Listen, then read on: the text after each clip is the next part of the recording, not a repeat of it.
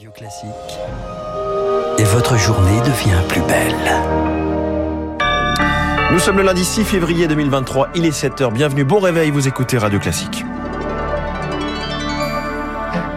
La matinale de Radio Classique avec François Geffrier. À la une déjà plus de 180 morts après un séisme qui a secoué cette nuit la Turquie et la Syrie voisine. La bataille des retraites s'engage à l'Assemblée, c'est parti pour deux semaines de débat dans l'hémicycle. Le défi pour Elisabeth Borne, construire une majorité pour éviter le 49-3. Et puis le procès de l'incendie de la rue Erlanger s'ouvre aujourd'hui à Paris, quatre ans après le drame. C'est le procès d'une accusée au lourd passé psychiatrique. Après ce journal, combien le gouvernement va-t-il encore lâcher de milliards d'euros s'il veut contenter tout le monde et faire voter sa réforme des retraites Ce sera l'édito de François Vidal à 7h10. 7h15, les stars de l'écho avec l'embargo de l'Europe sur le diesel russe. On se demande une fois de plus si l'Europe ne se tire pas une balle dans le pied au nom de sa vertu. Je reçois Jean-Hervé Lorenzi, fondateur du Cercle des économistes, pour en parler d'un point de vue économique. Radio Classique. Lucille Bréau, c'est l'information de la nuit. Un séisme meurtrier a frappé tôt ce matin la Turquie. Un séisme d'une magnitude 7,8 sur l'échelle de Richter. Ces secousses dans le sud-est du pays ont également touché la Syrie voisine. Selon un premier bilan évidemment provisoire, il a déjà fait plus de 180 morts, Chloé Juel. Oui, 180 morts au total, 111 en Syrie et 76 au moins en Turquie. Le bilan s'alourdit. La terre a tremblé cette nuit après deux heures, heure française, dans toute cette zone frontalière. L'épicentre se situe au sud-est de la Turquie. Les dégâts matériels sont considérables dans les villes, mais également dans les zones rurales où des champs sont en feu. En Turquie, des conduites de gaz naturel auraient éclaté avec la force du séisme. En Syrie, des bâtiments se sont effondrés dans le nord du pays, dans la ville d'Alep. On est à seulement une centaine de kilomètres de l'épicentre du tremblement de terre. Les secousses ont été ressenties en Irak, à Chypre, même jusqu'au Liban.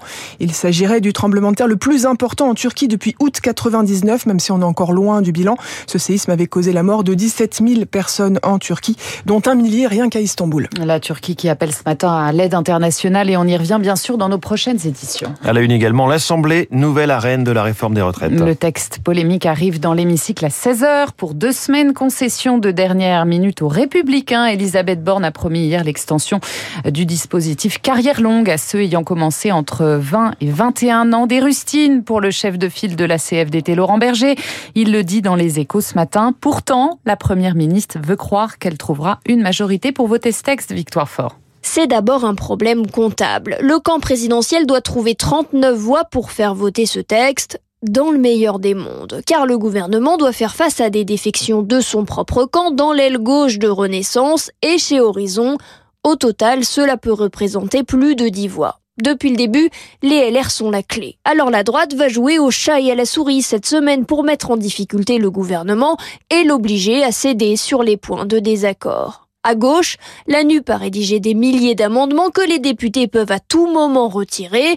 Le but est de maîtriser le rythme des débats et de jouer avec les nerfs du gouvernement et pourquoi pas le pousser à déposer un 49-3. Un débat qui débute par l'étude d'une motion de rejet portée par la France Insoumise et d'une motion référendaire du Rassemblement national. Les syndicats, eux, appellent à la grève demain une nouvelle fois. Le trafic sera encore fortement perturbé à la SNCF et à la RATP avec un TGV sur deux en moyenne, 3 TER sur 10 dans les airs, un vol sur 5 annulé à l'aéroport d'Orly.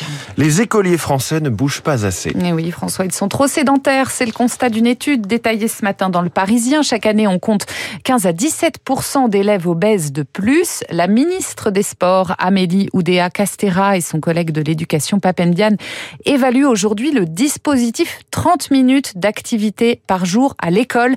Ils sont dans un établissement du Val-de-Marne et c'est un enjeu de santé physique et psychique, Azaïs Perronin. Se sentir mieux à l'école, c'est tout l'objet des travaux que mène Florence Millot, psychologue pour enfants. Pour elle, cette généralisation de l'activité physique quotidienne leur permet de mieux évacuer. Les enfants ont beaucoup d'émotions qui viennent parfois bloquer leurs apprentissages quand ils sont énervés, par exemple, quand il y a une réflexion d'un professeur, d'un camarade. Et le fait de pouvoir exprimer son émotion par le sport, par euh, des hormones d'endorphine, donc des hormones de plaisir, ça lui permet aussi, entre guillemets, de vider son sac. Et plus largement, elle y voit l'opportunité de mettre au cœur des apprentissages la notion même de mouvement. Enfants. Ça permet aux adultes de prendre conscience de cette importance-là et de proposer des petites euh, activités aux élèves, même si c'est une minute, deux minutes, trois minutes, qu'importe. Mais même dans le fonctionnement de la classe, on voit aujourd'hui à quel point ça aide les enfants à se concentrer. Guylaine David, co-secrétaire générale et porte-parole du SNUP FSU, le premier syndicat du premier degré, confirme cette évolution dans les méthodes pédagogiques. On a de plus en plus d'aménagements de salles de classe qui permettent d'avoir euh, des endroits où on va être pas euh, statique sur une chaise pour apprendre. Quand on fait euh, des activités musicales, quand on fait des activités d'expression, on va être debout. En revanche, les 30 minutes d'activité physique quotidienne lui semblent encore très complexes à intégrer à l'emploi du temps des élèves. Les précisions d'Azaïs Perronin. Le procès de l'incendie de la rue Erlanger s'ouvre aujourd'hui à Paris. Dix personnes sont décédées en 2019 dans le 16e arrondissement de la capitale dans ce sinistre provoqué par une habitante souffrant de troubles psychiatriques. Sa responsabilité pénale fera débat à l'audience Léonard Gasset. Famille de victimes, rescapés, quatre ans après, tous cherchent encore à comprendre ce qui a pu pousser cette femme à mettre le feu à cet immeuble de huit étages. Ils décrivent une nuit terrible, déchirée par les cris de souffrance, les appels à l'aide, les personnes qui se défenestrent. À l'origine du drame, il y a cette banale dispute entre voisins à cause de nuisances sonores parce qu'on lui a demandé de baisser le volume de sa musique et Siabé finira par avouer avoir mis le feu à une serviette sous la porte de ses voisins. C'est moi qui ai mis le feu au bâtiment. Je me prenais pour le Messie. J'étais en délire de persécution, reconnaît-elle devant les enquêteurs. Je délirais, j'entendais des voix.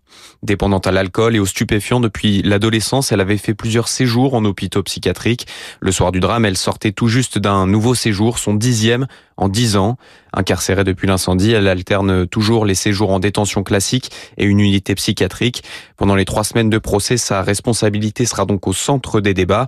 Mais on ne peut pas faire le procès des hôpitaux psychiatriques qui l'ont laissé sortir, car on ne peut pas présager de ce qui peut se passer après un séjour dans une unité spécialisée, admet une des avocates de partie civile. Léonard Cassette, qu'est devenue Elena Cluyou, cette étudiante brestoise de 21 ans disparue le 29 janvier alors qu'elle rentrait de soirée. Les enquêteurs ont identifié un suspect. Il est en réanimation après avoir tenté de mettre fin à ses jours. Il aurait confié à des proches avoir commis, je cite, une bêtise parlant d'un accident.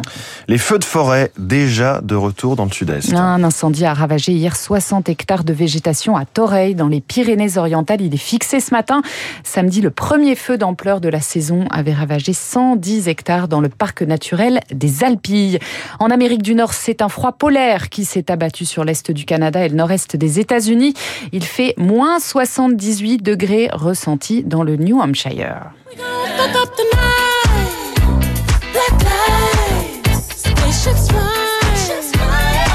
Est-ce que vous reconnaissez cette, cette, cette, cette voix, un petit peu François connu. Un petit star peu. de la pop mondiale. Voilà, c'est Beyoncé. Eh bien, figurez-vous qu'elle est devenue cette nuit l'artiste la plus couronnée de l'histoire des Grammy Awards, des Oscars de la musique aux États-Unis. Elle a remporté quatre récompenses de plus. Ça fait 32 au total sur toute sa carrière et meilleure chanson à R&B de l'année pour Cuff It que vous entendez derrière moi.